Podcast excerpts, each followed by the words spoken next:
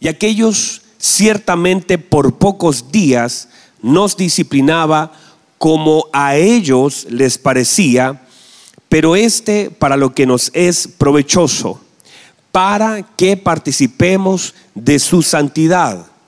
Es verdad que ninguna disciplina al presente parece ser causa de gozo, sino de tristeza, pero después da fruto apacible de justicia a los que en ella han sido ejercitados. Muy bien, tome asiento por favor y muchas gracias por la atención a su palabra.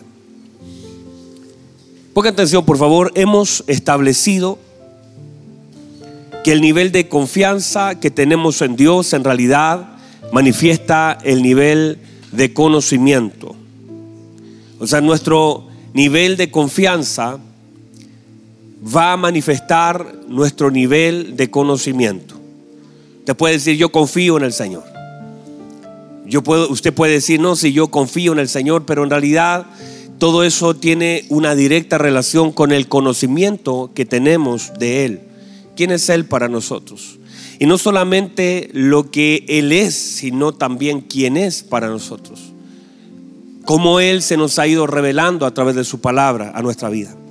Estaban los discípulos en la barca, en un momento donde ellos fueron entrenados. Fíjense que, míreme por favor, fíjense que en algunas oportunidades el Señor hizo varias cosas de la, de la misma línea. Por ejemplo, tormentas tuvieron varias, ciegos tuvieron varios resurrecciones, también muchas.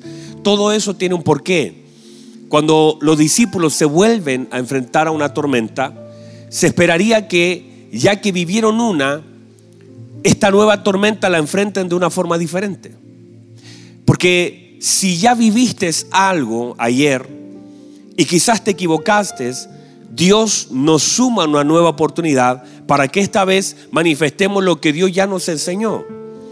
Pero a veces repetimos las mismas cosas en los mismos problemas y esto es la manifestación de la falta de conocimiento del Señor.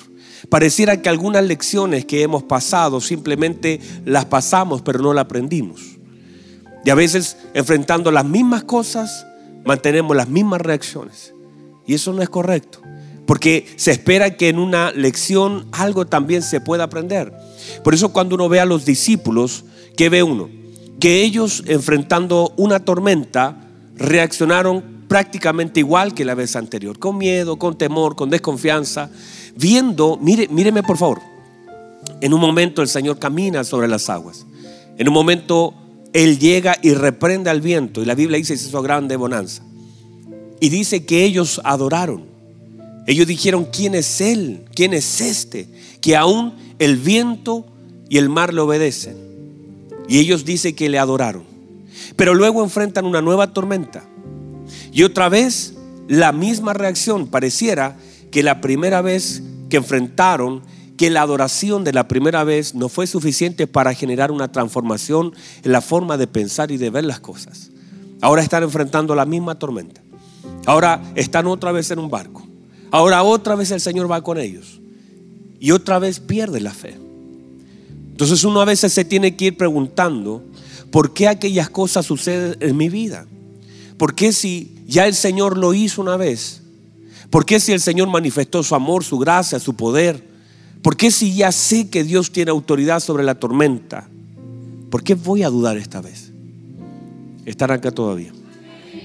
Entonces se espera que el conocimiento de lo que el Señor hizo una vez en mi vida genere confianza, para la próxima vez que enfrente algo parecido. No será el mismo barco, no será el mismo lugar, pero tiene patrones similares, hay principios de las cosas que nosotros enfrentamos. Y es allí donde se espera que nosotros podamos responder bien a las pruebas que a veces en la vida tenemos. Están acá todavía. Entonces el Señor le dice a ellos, ¿Dónde está la fe? ¿Por qué una tormenta viene a disminuir, a afectar su fe cuando la tormenta debiese activar la fe, no, no quitarla? Y eso es falta de conocimiento y hay lecciones que nosotros, por causa de lo que vivimos, debemos aprenderlas. Se espera que al pasar el tiempo hay cosas que ya no nos quiten la fe, sino que activen la fe en nosotros. Entonces, hemos establecido que la medida, otra vez, de confianza, tiene que ver con la medida de mi conocimiento en el Señor. Establecimos también que un hijo del Señor, míreme, no se mide, esto el día jueves lo establecimos con claridad, un hijo de Dios no se mide de afuera, sino que un hijo de Dios se mide desde adentro. Porque lo que nosotros tenemos por dentro es más importante y trascendente de lo que la gente ve por fuera. Y lo que está por dentro determina todo lo que está por fuera. Lo que está por fuera puede no determinar nada. La gente puede menospreciarnos, mirarnos en menos, medirnos con una wincha o no sé cómo se dice en otros países, eh, con una medida. Nos puede mirar, usted es pequeñito, es grande, es alto, es viejo, es joven. La gente mide otras cosas, pero en realidad el Hijo de Dios se mide por dentro. Y lo de adentro afecta todo lo que está afuera. Un hijo de Dios, mire por favor, no se mide por las experiencias. Estoy hablando, no sé si ya, me captaron para dónde voy. No, nada, todavía. Todavía le estoy dando pistas. Estamos hablando de las medidas. Comenzamos a ver hace unos días atrás acerca de la paternidad, la medida de nuestros padres y la medida de Dios. Como nuestros padres nos midieron y dice, por pocos días nos disciplinaron, como a ellos bien les parecía. Y eso es una medida. Porque las personas hacen las cosas de acuerdo a lo que le parece, a, sus conceptos, a sus ideas, a sus, a sus juicios. Pero la Biblia dice que Dios no es así. Entonces hay una medida de Dios. ¿Cómo nos mide el Señor? Mire, un hijo de Dios no se mide por las experiencias. Las experiencias son buenas, pero no trascendentes. Hay gente que dice, no, si yo tengo experiencia en esta cosa, pero muchas veces no es trascendente. Si usted mide a la gente por cuántas veces predicó, usted dice, ah, va a predicar bien porque ya estadísticamente a veces las cosas cambian. No, em, eh, yo enfrenté tantas cosas. No, mire, de hecho, cuando, aunque está bien, pero también no está tan bien. Gracias, Alexi, por. Usted es el único que me entendió. Está bien, pero no está tan bien, porque de alguna forma eh, David hizo dos cosas, ya lo vamos a ver, pero David hizo dos cosas. Número uno, David, él reacciona frente a la medida de lo que enfrenta. Y dice, este gigante lo puedo medir, lo voy a medir, a este hombre lo voy a medir. Y cuando se enfrenta a, Saúl, le dice, yo enfrenté oso, enfrenté leones y este no, no significa nada, la medida es menor. Y en realidad esas comparaciones a veces pueden ser peligrosas. A veces uno ha de enfrentar cosas que parecen más pequeñas, pero tienden a ser incluso pueden ser más peligrosas. Por eso no podemos descansar en las cosas que ya nosotros hemos enfrentado. Lo correcto fue lo que dijo David, e, él en la medida, no de lo que enfrenté, en la medida de Dios esto es insignificante. Pero no tiene que ver con lo que ya enfrenté necesariamente. O sea, el hecho es que nuestra experiencia a veces podría ser nuestro peor enemigo. Porque cuando nosotros decimos, bueno, ya enfrenté esto, ya ya conozco este camino, pero hay cosas que la gente por confiar en la experiencia fracasa. Hay gente que dice, bueno, ya lo he hecho. Y muchas veces una persona que ha estado muchas veces en lo mismo se confía. No sé si me explico. Hay gente que dice, bueno, he hecho tantas veces las mismas cosas y a veces en la confianza equivocada, en la experiencia que tenemos, nos hace fracasar. Bueno, ya he cantado tantas veces la misma canción, he, predicado tantas veces, he hecho tantas veces este mismo oficio y a veces esa experiencia puede ser el peor enemigo de nuestras vidas. A veces pensar que ya lo sabemos y los hemos hecho tantas veces Quizás puede ser el peor enemigo de lo que Dios también quiere hacer. Entonces, un hijo de Dios no se mide por las experiencias. Nunca. De hecho, míreme por favor. Están acá, ¿cierto? Y me están mirando, ¿verdad? Qué bueno. ¿Recuerdan a usted a, Eliseo? ¿Alguien recuerda a Eliseo? ¿Recuerdan que Eliseo llega una señora y, llega con su hijo que ha muerto, lo deja en la pieza del liceo, ¿recuerdan la escena? Lo quiero ubicar ahí. Está, el niño murió, tiene cerca de cinco años, el niño murió y la mujer va donde el hombre de Dios. ¿Verdad? Gracias. Y llega allá Y el hombre de Dios manda a su siervo Jesse y le dice, y lo manda con su báculo. Y le dice, vaya y ponga este cetro, este báculo, en el rostro del niño. Y, él, y Jesse va, hace lo que le dice, pero nada sucede. Ahora, ¿qué pasó? Que tal vez en alguna oportunidad eso funcionó. Tal vez en alguna oportunidad eso fue efectivo, pero ahora, en este caso, la cosa no funcionó. Y la Biblia dice que él se puso a orar y él puso a clamar al Señor y dijo, Señor, no aflijas la casa de esta mujer. Y oró y luego hizo algo que quizás nunca había hecho. Se puso, dice, ojos con ojos, nariz con nariz, boca con boca sobre el niño y lo cubrió. Y dice que hizo algo que él nunca había hecho porque todo lo que hizo antes no funcionó. Porque estoy seguro que cuando él lo manda a Jesse no fue una previa, pensó que eso podía funcionar. De hecho, la Biblia dice de Elías o de todos los hombres que nosotros vemos, Elías dice que oró fervientemente y de pronto manda a ver a sus siervos si venía la lluvia y dice, no viene. Y volvió a orar, dice otra vez muy fuertemente y le dice, levántese, vaya a mirar y tampoco. Cada vez que él mandaba a su siervo tenía la esperanza de poder ver la lluvia, pero cada vez que se levantaba volvía a arrodillarse sin ver nada. Quiero decir que hay algunas cosas que a veces lo que para mí es una experiencia de las cosas que funcionaron, a veces Dios espera que haga las cosas de una forma distinta porque también es una forma de no confiarnos de las maneras y las experiencias que ya tenemos, de cómo se deben hacer las cosas. Y a veces sin darnos cuenta vamos como confiando equivocadamente en métodos. ¿Está mal eso? No. Pero a veces, de hecho, hay personas que de pronto en las mismas congregaciones nos pasa, que a veces cantamos una canción y el Señor se mueve. Y de pronto el ministro en su mente puede decir, voy a cantar esta porque la semana pasada esta, uy, todos lloraron y la cosa estuvo fuerte. Canta la misma y toda la gente empieza a bostezar. Porque no tiene que ver con repetir algo. Y el Señor se encargó de mostrarnos a través de los milagros de que no tiene que ver con la forma en cómo hago las cosas, sino el corazón que está detrás de lo que yo hago. A uno le dijo, vaya, ve, a otro lo tocó, a otro. Las sanidades fueron multiformes. ¿Para qué? Para manifestarnos que no es la forma, no es la manera, no me puedo encasillar en que así se debe hacer, sino que entender que la experiencia es buena, pero no es determinante. Dígame amén a eso. Tampoco un hijo de Dios se puede medir y Dios mismo no nos mide por las habilidades que tenemos. Ah, no, si es bueno para hacerlo. No necesariamente. Las habilidades también pudieran ser un enemigo de todo lo que Dios ha de hacer. No nos debemos medir por las habilidades. ¿Eso suma? Claro que sí, pero no es determinante. Tampoco por los años.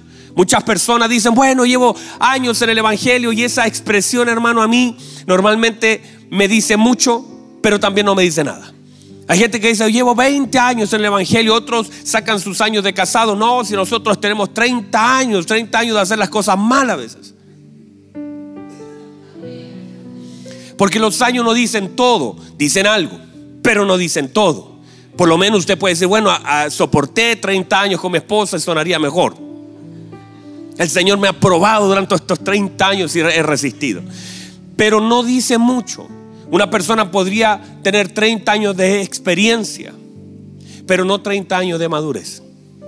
Porque son cosas completamente diferentes. Entonces a veces en el Evangelio, aunque los años dicen algo, porque has visto muchas cosas, no quiere decir que esos años tengan equivalencia con la madurez de nuestra vida. Por eso usted va a ver personas que tienen dos años en el Evangelio y cómo han crecido, se han desarrollado. Son los frutos evidentes de un tiempo con el Señor y no de un tiempo en una iglesia. Y la gente a veces confunde estar sentado en una iglesia y va sumando en el calendario. Una semana, llevo dos semanas, tres semanas y después lleva varios calendarios, 20 años sentado, pero, pero sentarse no te dice nada. De hecho, la silla lleva más tiempo que usted acá. Y no porque las sillas estén y pasan hermanos 24 horas aquí. Y no por eso esas sillas ahora tienen madurez. Entonces entendamos que los años tampoco dicen mucho. Por eso no puedo medir a un hijo de Dios por los años que lleve en un lugar. De hecho, a veces los años pueden volverse un enemigo de la madurez.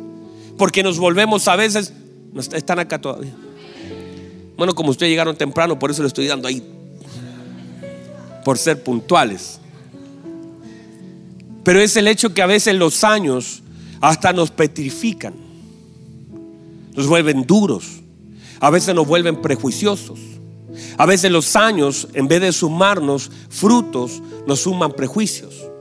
Y como hemos visto pasar tantas cosas delante de nosotros, al final juzgamos en una forma equivocada y medimos en una forma equivocada.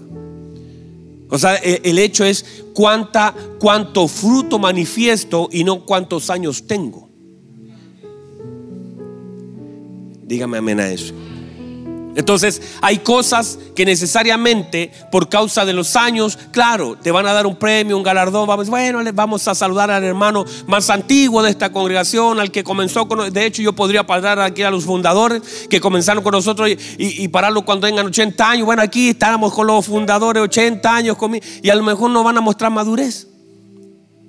Y hay algunas otras personas que llevan dos o tres años y están mostrando una madurez impresionante porque están con el corazón correcto. Porque están con la disposición correcta, porque buscan al Señor con todo su corazón. Porque la madurez también tiene que ver con la renuncia. Tiene que ver con la vida de Cristo en nosotros. No tiene que ver con los años que pasemos en un lugar, sino con el tiempo que pasemos con Dios. Anote eso, por favor no tiene que ver con los años que yo pase en un lugar, sino con los tiempos que yo pase con Dios. Yo puedo pasar años en un lugar y pasar cero tiempo con el Señor. Entonces, cuando hablamos de años, tampoco dice mucho, dice algo, pero no dice mucho. Y es allí donde usted va a ver que muchas personas dicen, no, yo llevo 20 años en el Evangelio, pero el Evangelio no lleva 20 años en él. Porque eso sería evidente. Y se espera que los años sumen mucho más que tiempo en tu vida. mire lo que dice el apóstol Pablo. Dice, debiendo haber sido ya maestro. ¿Por qué le dice eso? Por tiempo. Porque se establece que por causa del tiempo y la impartición durante ese periodo de tiempo, ellos ya tendrían que tener la madurez para ser maestros. ¿Están ahí conmigo? O sea, le dice, debiendo ya haber sido maestros. O sea, el tiempo, llevas 20 años, conozco gente, hermano. No voy a nombrar porque después me acusan en internet de acusete. Pero que lleva 15 años en una universidad estudiando y todavía no salen. Yo digo, yo, yo tuve compañeros que iban en su cuarta carrera y no habían terminado ninguna. Nunca se graduaban habían visto cuatro generaciones y cuando se presentaban decían, bueno, esta es mi cuarta carrera que estudio, no tenía ningún título. Tenía cuatro intentos fallidos y nunca se graduaban. Y no era un problema de que le faltaba un, tonillito, que estaba lento, que tenían problemas económicos. No, perseverancia. Renuncia. Entonces, a veces sin darnos cuenta, también los años pueden ser un enemigo. Díganme amén. Entonces, un hijo de Dios se mide por el conocimiento y la revelación que tenga de Cristo y esto se ha de manifestar por medio de los frutos que son evidentes. Los frutos son evidentes. No se pueden esconder, no son como raíces, son evidencia. Fruto es evidencia. Por los frutos los conoceréis, dijo el Señor. Porque los frutos son evidencia y manifiestan quiénes somos nosotros realmente. Entonces, la medida de Dios para nosotros, Así como está la medida de nuestros padres, que nos corrigieron de una forma como ellos se les, se les ocurrió, como les gustó, como el tiempo que tuvieron, porque la medida de nuestros padres muchas veces fue equivocada. Y ya sabe usted que cuando hablamos de esto no estamos juzgando la vida de nuestros padres, simplemente trayendo un paralelo a lo que fue el juicio de nuestros padres, la vida de nuestros padres, la impartición de ellos sobre nuestra vida y también cómo el Señor lo hace de una forma a veces completamente diferente, porque lógico, nuestros padres tenían poco tiempo, quizás... Eh, tuvieron poco afecto, tuvieron poco amor, eh, había poco interés, no veían todas las cosas con claridad, por eso ellos hicieron, quizás ellos mismos no recibieron mucho, si tú no recibes mucho, puedes dar solamente un poco de aquellos que reciben. Entonces muchas cosas que ya a esta altura no estamos de hecho juzgando a nuestros padres, aún así podemos evaluar su trabajo con nosotros. El tema es la trascendencia de su vida sobre la nuestra. Y a veces nosotros seguimos atados a lo que no nos dieron, a lo que no recibimos, y eso, eso tiene su lugar pero el Señor también se encarga de sanar eso y no estamos aquí para juzgar la vida de nuestros padres, pero sí para evaluar con sabiduría. No podemos justificar lo malo, no podemos decir nada me faltó, no podemos decir todo está completo, porque hay gente que está tan cegada que ve todo perfecto hasta que de pronto se da cuenta todas las traumas, todos los prejuicios, todo el, rollo que tiene en su corazón y allí recién puede. No, no, no viene la luz para juzgar lo mal que hicieron ellos, sino para tener misericordia y para que nosotros engrandezcamos la figura de nuestro Padre Celestial sobre nuestra vida. Entonces la medida de Dios sobre nosotros, porque Dios también nos mide.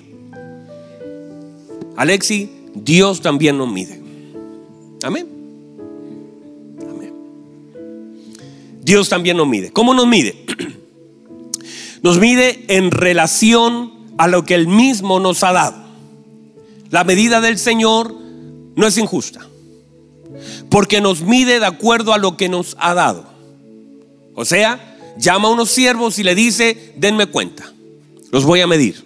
Le entregué cinco, dígame, ¿qué hizo con los cinco? Dígame amén a eso, porque vamos a hacer medida de acuerdo a qué? A lo que hemos recibido. Entonces usted puede decir, bueno, no, si yo, yo, yo tuve miedo, Señor, y el Señor nos mide de acuerdo a lo que nosotros mismos hemos recibido y las tareas asignadas. El Señor nos mide. Y en base a eso también es su disciplina sobre nuestra vida. También nos mide en relación al tiempo que nos ha dado. La medida del tiempo sobre nuestra vida también es una medida de Dios para nosotros, porque el Señor nos mide. Mire lo que le dice. Felipe le dice, Señor, muéstranos al Padre y nos basta. El Señor lo queda mirando y lejos de aplaudirlo, no le puso me gusta su comentario, sino que le dice a Felipe, tanto, ¿cómo le dice? Tanto que, tanto tiempo he estado contigo, con ustedes, y todavía no conoces al Padre. Entiéndase que el Señor está juzgando la vida de Felipe y el conocimiento de Felipe en base al tiempo y a lo que el Señor mismo le ha mostrado del Padre en su vida. Y le dice, tanto tiempo he estado con vosotros y todavía me estás pidiendo que te muestre algo que te lo mostré del primer día. El tiempo que he estado contigo, te juzgo por el tiempo que te he dado y que he estado contigo, el conocimiento que tienes del Padre. Entonces, no podemos decir porque en la medida del tiempo que se nos da, ha dado, a usted y a mí, a todos se nos ha dado tiempo, también en esa proporción de medida el Señor nos está midiendo. O sea, el tiempo que tenemos no es lo mismo. No puedo pedirle lo mismo a Daniel que a David, porque Daniel ha estado más tiempo conmigo y David ha estado la mitad del tiempo conmigo. De la misma forma, en el caso de nosotros, también el tiempo es una medida para Dios. No noto medio cansado, triste, están medio... ¿Qué hacemos, patito?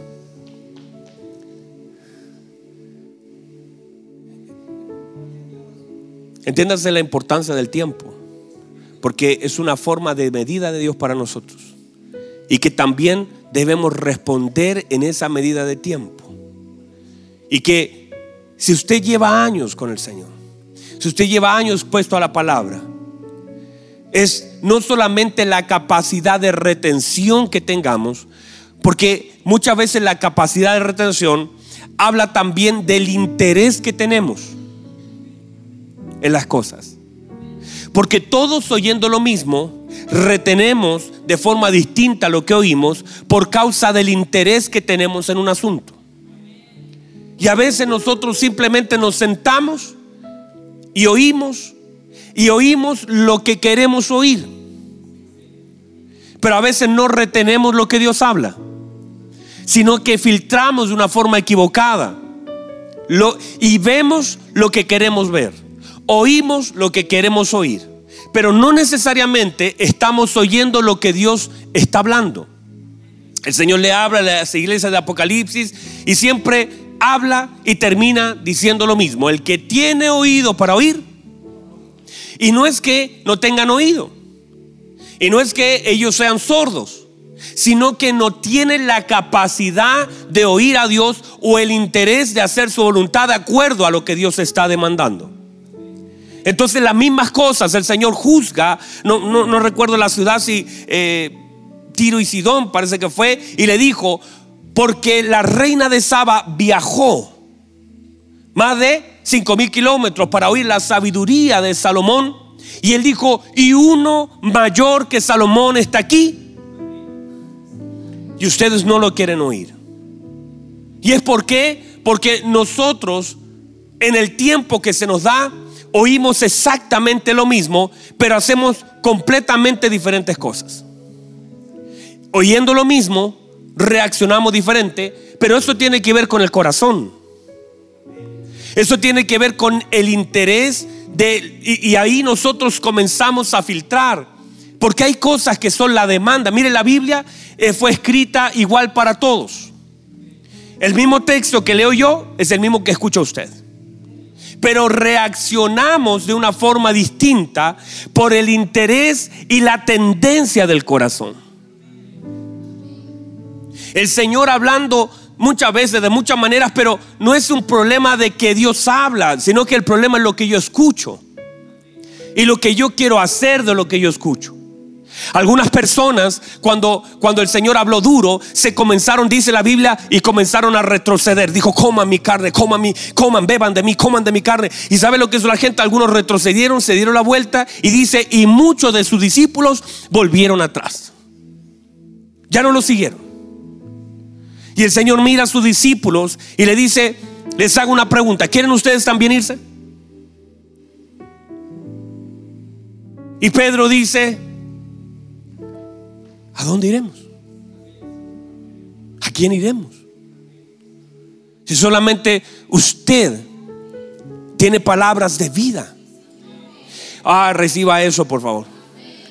Porque Pedro pudo haber dicho, ah, solamente usted me hace caminar sobre las aguas. Solamente usted me ha llevado al lugar a donde está la hija de Jairo a ver resurrecciones. Solamente usted hace que yo vea la transfiguración. Solamente usted me ha hecho ver milagro de multiplicación. En solamente usted me hizo multiplicar los pececitos dentro de la barca. Pero Pedro no se conectó con los milagros. Pedro se conectó con la palabra. Y él le dijo, solamente usted, no dijo solamente usted tiene plata, solamente usted tiene milagros, solamente usted tiene palabra, porque eso es una de las cosas más trascendentes para nuestra vida. La palabra de Dios, solamente usted tiene palabras de vida. Las palabras de Dios no las vamos a encontrar en la boca de un hombre.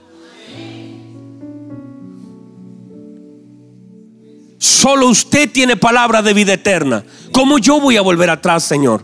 Las mismas palabras, míreme, que para uno fueron tan duras y que los hicieron retroceder, fueron las mismas palabras que a otro le activó el, hambre para continuar. La misma palabra que hicieron retroceder a algunos discípulos fueron las palabras que Pedro tomó y dijo, uy, pues yo no entiendo por qué se van si estas palabras son de vida eterna. ¿Por qué la misma palabra que hizo retroceder a uno es la palabra que está impulsando a seguir a otro? Es por no porque sea distinta la palabra, sino que se recibe en el corazón de forma diferente. ¿Por qué? Porque esos hombres que seguían al Señor, el Señor en algún momento lo manifiesta. Algunos estaban por los panes y por los peces. No estaban por la palabra. No se conectaron con la palabra. Se conectaron con los milagros. Pastor, ¿está mal los milagros? No, para nada. Son buenísimos. ¿Está bien la multiplicación? Claro que sí. No estamos en eso. Pero si solamente te conectas con lo que Dios te quiere dar y con el milagro y con la sanidad, y no está mal, entiéndame por favor, no, me vaya a malinterpretar o yo no, no quiero explicarme mal, no es eso es que esté mal. Pero nuestra conexión es con la palabra y con Dios.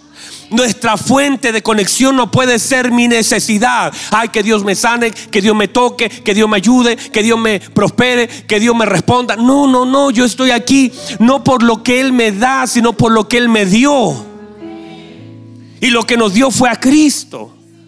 Y ahora yo fui insertado, puesto en el cuerpo de Cristo y ya no estoy conectado por lo que me falta. Eso puede ser el canal primero de una puerta de revelación de Cristo. Ah, yo llegué porque tenía cáncer, yo llegué porque estaba enfermo, yo llegué porque estaba triste, yo llegué con depresión, pero ahora eso no puede sostener mi relación con el Señor. Eso fue lo primero, eso fue una puertecita, eso fue una oportunidad que el Señor me dio, pero no es la razón porque yo estoy sirviéndole al Señor, no estoy sirviéndole porque Él me sanó, no estoy sirviéndole porque Él me, me ayudó en mi crisis económica, no estoy sirviendo al Señor porque Él restauró mi matrimonio Estoy sirviendo porque fui llamado por Cristo, resucitado. Se me dio una nueva vida y ahora en esta nueva vida mi conexión es con el Padre a través de Cristo, bajo la obra del Espíritu Santo sobre mí y no estoy conectado por una necesidad. Estoy insertado en el cuerpo de Cristo. Yo no sé si lo puede recibir. Pero si nosotros entendemos mal nosotros estaremos equivocadamente conectados y al momento, y sabe lo que pasa con esa gente que está conectada mal, al momento que el Señor no le responde algo, se enojan, se frustran, se van. Y después terminan siendo enemigos del Señor. Ah, es que yo, una vez un hombre me dijo, es que yo oré para que mi mamá sanara y mi mamá murió. Y por eso llevo cinco años alejado. ¿Cómo te vas a enojar porque, porque estás leyendo mal la vida? Por eso lees mal la muerte. Porque piensas que la vida es un, eh, que, la muerte es un enemigo. Y la muerte, para su información, ha sido derrotada. ¿Dónde está, oh muerte, tu victoria? Entender que la muerte para un hijo de Dios no es lo peor. Todo tiene solución menos la muerte. ¿Qué, ¿Por qué hablan así? Si la muerte simplemente es un paso para terminar, está definida del momento antes que naciéramos, ya se definió el tiempo de nacer y se definió el tiempo de morir. Y en ese espacio, en ese periodo se me dio para conocer al Señor, para glorificar al Señor, se me dio para manifestar las virtudes de aquel que me llamó de tinieblas a la luz, para disfrutar a aquellas personas que Dios pone en mi camino, para glorificar su nombre. Y así que la vida para mí está bien, no hay problema para mí la vida es Cristo y la muerte para mí es ganancia. O sea, no es un enemigo. Vivir para mí, dijo el apóstol Pablo, es Cristo y morirme es ganancia.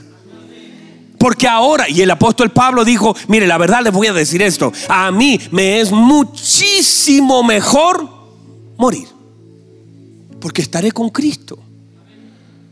Pero por causa de la iglesia, soy más provechoso en la carne. Pero tiene que ver con el provecho de mi vida y con el entendimiento de la muerte. Ahora, pastor, ay, que insensible, usted no tiene... No, no, no. Claro, nos duele la separación, la lejanía, pero entender la vida como un espacio de toda una eternidad. No es el final. Vamos a llorar, claro, cuando se muera algún familiar cercano, personas que amamos, claro que hemos llorado. Expresamos. ¿Te acuerdas, Juanito, cuando fuera a ver a mi tita? Falleció mi tita. Y el Juanito me acompañó. Y claro que hay cosas que son dolorosas, que, son, que afectan el corazón. Personas hemos vivido nosotros mismos la partida. Hace unos días atrás en la iglesia de Juanito me, me senté con un matrimonio, 20 días su hijo y falleció. 20 días. Tres días salió del hospital y tres, y tres días, perdón, 17 días estuvo en el hospital, tres días salió, al tercer día falleció. Me sientan con ellos y me empiezan a preguntar. ¿Por qué? Y hay cosas que uno no puede responder. No, yo, yo, yo quisiera, hermanos, y entiéndalo por favor, decir, no, bueno, esto fue por... Yo no voy a hacer eso. Yo voy a tratar a través de la palabra de traer consuelo y luz. Y, y, por alguna cosa ellos me dijeron, bueno, los médicos dijeron que no, no iba a vivir porque venía con un tumor cerebral, que no iba a alcanzar ni a nacer. Y de pronto yo le digo, dele gracias al Señor. Dios les dio 20 días para disfrutarlo, para amarlo. Los médicos dijeron cero días. Y Dios extendió su misericordia por 20 días. Para que lo estuvieran abrazados, para que ustedes pudieran sentir. Quizás uno dice, es poco, mucho, la medida de Dios. Tenemos a Débora, ¿verdad, Deborita? Perdió a su mamita el día jueves, día viernes, ¿verdad? El día jueves, creo que fue. Perdió a su, mamita el día jueves. Ahí está con otras situaciones familiares que estamos orando, si lo, lo tenemos presente. Claro que nos va a afectar. Claro que nos va a doler. Pero las cosas en la vida cuando se miden mal, se viven mal. Cuando medimos las cosas de forma equivocada, las vamos a interpretar de forma equivocada. Por favor, reciba eso. Si medimos equivocadamente lo que vivimos, viviremos equivocadamente la vida. Ah, pastor, tengo un problema. Si lo mides mal, lo enfrentarás mal. Déjeme dejarlo ahí porque ya terminamos. Me quedo, uh, me quedo para el Estoy contento porque tengo harto mensaje para un ratito más. De verdad que tengo mucho mensaje para un ratito más. Estamos recién con la medida. Pero déjenme cerrar con esto. El tema es cómo nosotros medimos lo que nos toca vivir. Si medimos mal lo que nos toca vivir, viviremos mal, pensaremos mal. Proverbio dice, 23. 23, 7. Gracias, mijo. Él me lee la mente. Tiene un don. Él tiene mi apunte. Dice, tal es su pensamiento, tal es su vida. Tal es su pensamiento. O sea, tu pensamiento define tu vida. Como nosotros, míreme por favor para cerrar.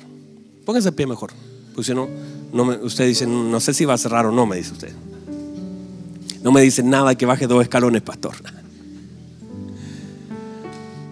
El tema es que cuando nosotros medimos equivocadamente, vivimos equivocadamente. Por eso Dios nos mide, nosotros medimos, nosotros fuimos medidos por nuestros padres y también por el Señor. Cuando nosotros Vemos la historia, por ejemplo, de David. David se enfrentó a la medida de Saúl. Saúl lo mira y le dice, tú no vas a poder. Mire lo que le dice, tú no vas a poder con él. Inmediatamente, cuando alguien te, te mide, incluso puede, esa medida del hombre te puede restringir.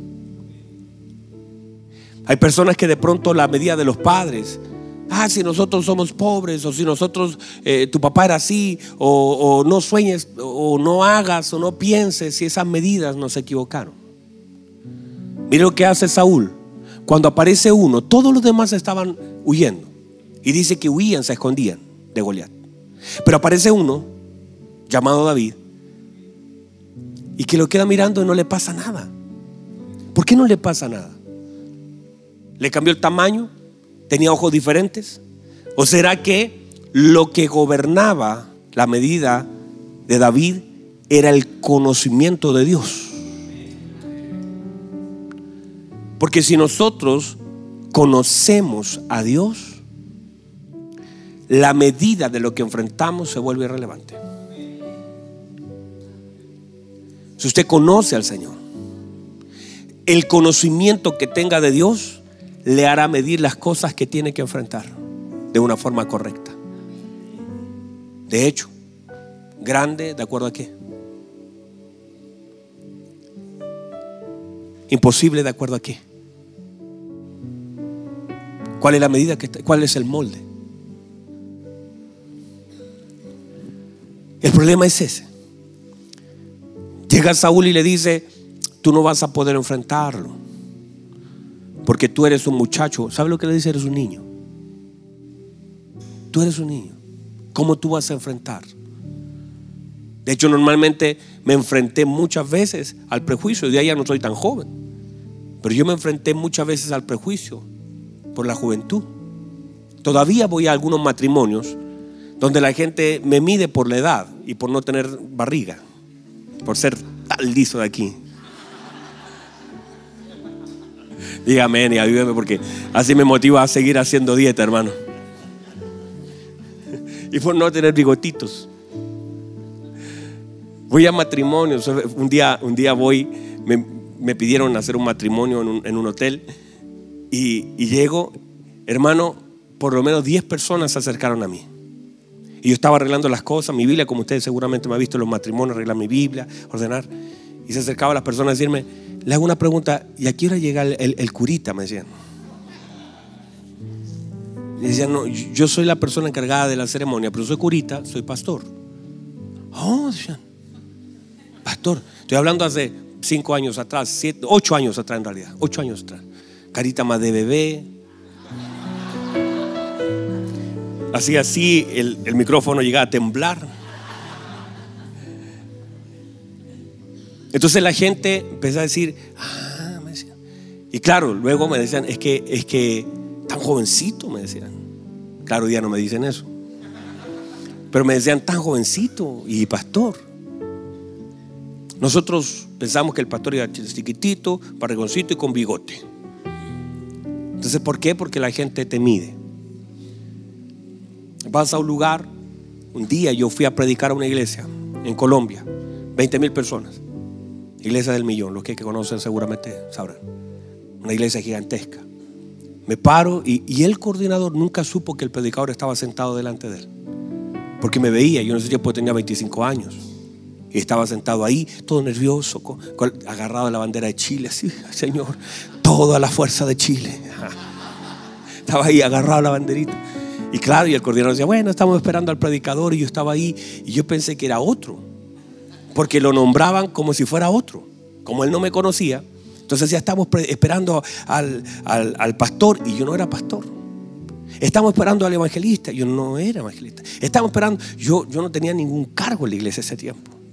Entonces él decía, bueno, se nos dijo, el, me decía, el de adelante decía, dijo eh, el pastor Enrique que, que, trajo un predicador extraordinario. Y yo decía, wow, y yo pensaba, según la medida de él, que estaban esperando a otro.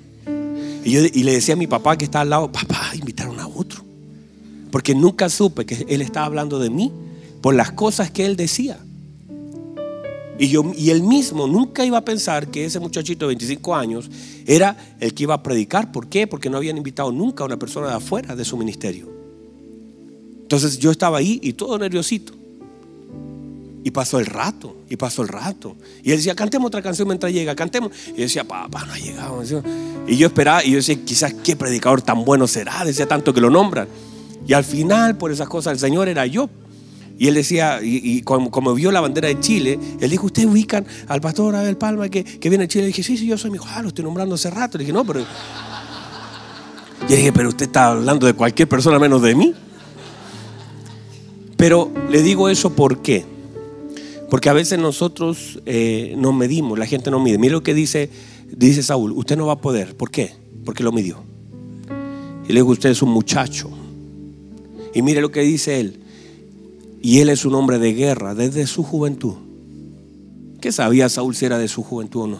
Si se había puesto en la armadura recién, lleva un año. Pero lo midió y lo comparó. Y a veces esa comparación hizo tanto daño. Porque la gente comparó mal porque la gente midió mal. Tú no vas a poder. Y David dice, yo me estás comparando mal.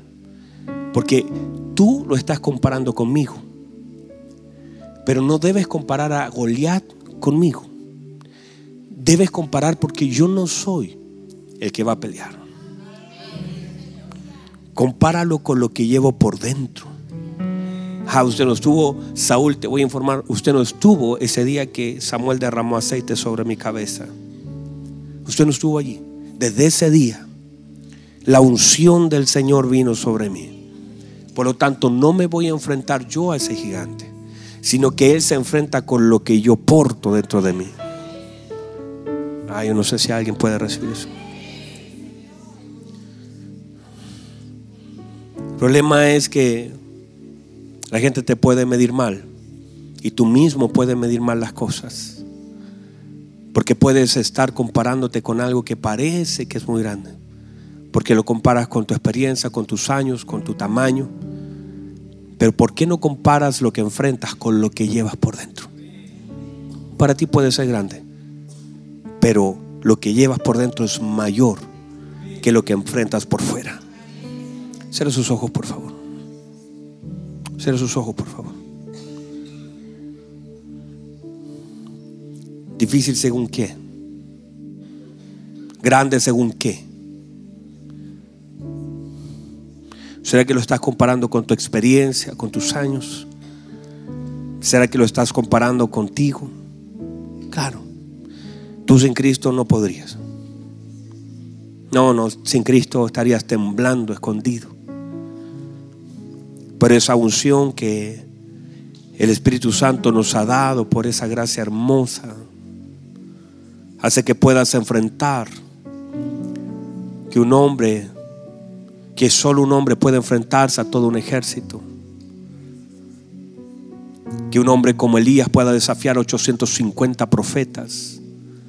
Él estaba solo. Y habían 850 profetas delante de él. Y él dijo, Ustedes son 850 que están gritando. Yo, para que vean, no estoy solo. Eliseo diciéndole al Señor, ábrele sus ojos para que vea. Él piensa que estamos nosotros dos enfrentando a un ejército, porque no puede ver lo que está en nosotros y lo que está con nosotros está midiendo mal, está mirando lo que está en contra de nosotros. Y una de las tareas de nosotros es aprender a medir la porción de Cristo que está en usted. David lo dijo así, el ángel de Jehová acampa alrededor de los que le temen y los defiende. Y tal vez no estás viendo lo que David veía. Y estás solamente viendo según la medida de tus ojos. Pero si tú pudieras ver la ayuda, el favor, la gracia del Señor sobre ti, todas las cosas cambiarían. Te levantarías no derrotado una mañana diciendo qué voy a hacer, sino diciendo, Señor, ¿qué hará usted? No te levantarías preguntando, ¿y ahora cómo voy a enfrentar? Sino, Señor, ¿cómo usted va a manifestar su gracia y su gloria en este asunto? Te levantarías confiado y no lleno de temor. Te levantarías en victoria y no derrotado. Te levantarías mirando que eres más que vencedor y no estás vencido por ningún lado. Aprende a medir las cosas de una forma correcta. Levante sus manos en la presencia del Señor. Levante sus manos, honra al Señor un minuto, un minuto. Dele un minuto al Señor. Dígale, Señor, perdóname por medir mal. Perdóname por deshonrarte y, y medir la tormenta. Y no medir que tengo a Cristo, que es el Señor. Y que pueda hacer que una tormenta enmudezca. Levante sus manos, por favor, honra al Señor un minuto. Con sus palabras, honralo, honralo, honralo.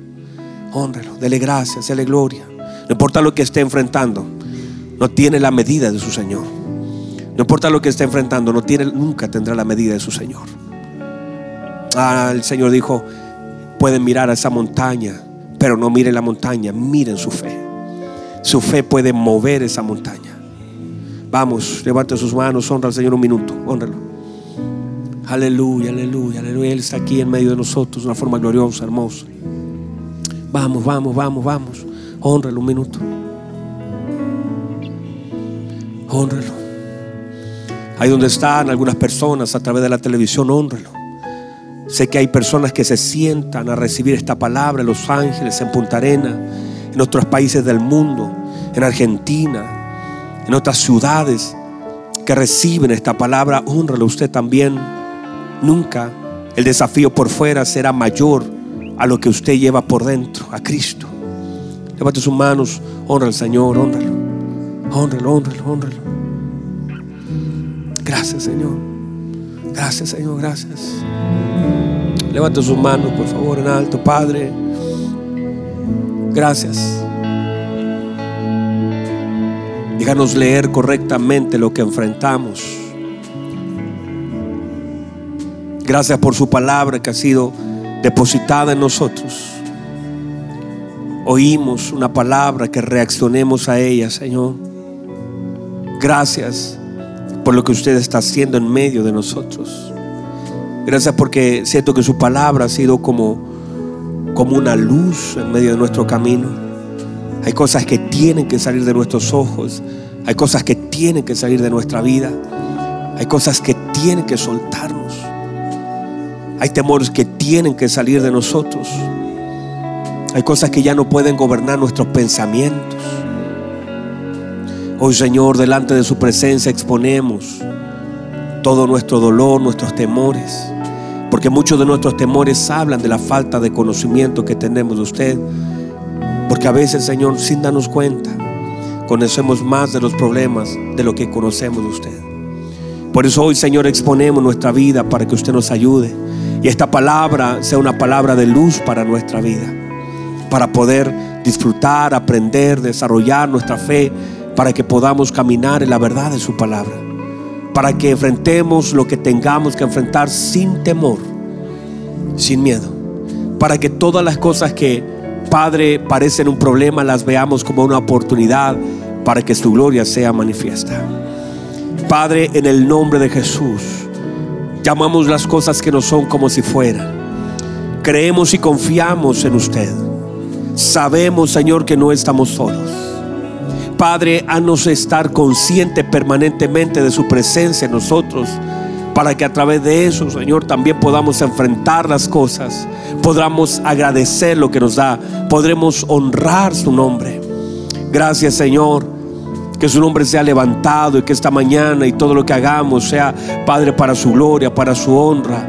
Y que usted, Señor, también se sienta, Señor, alegre, gozoso de todo lo que nosotros podemos confiar en usted. Y Padre, podamos traer complacencia a su corazón.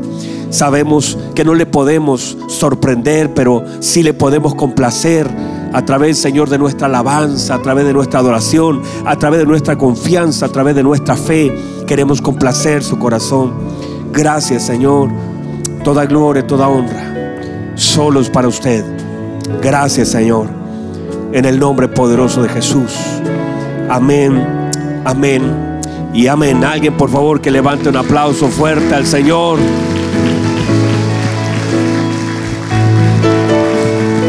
Vamos, y para Él, déselo con fuerzas.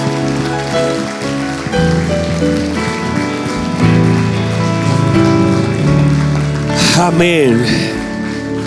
¿Puede recibir la palabra del Señor? Yo creo que el Señor nos ha hablado esta mañana, ¿verdad? Nos ha hablado esta mañana. Y podemos recibir su palabra y recibirla con gozo. Aquellos que sepan y aquellos amigos que vengan en camino. Será un tiempo hermoso la segunda reunión. Seguiremos hablando y Dios nos dará mucha luz y estoy contento porque tengo aquí como el deseo de seguir predicando. Si no fuera por ustedes que se quieren ir, hermano.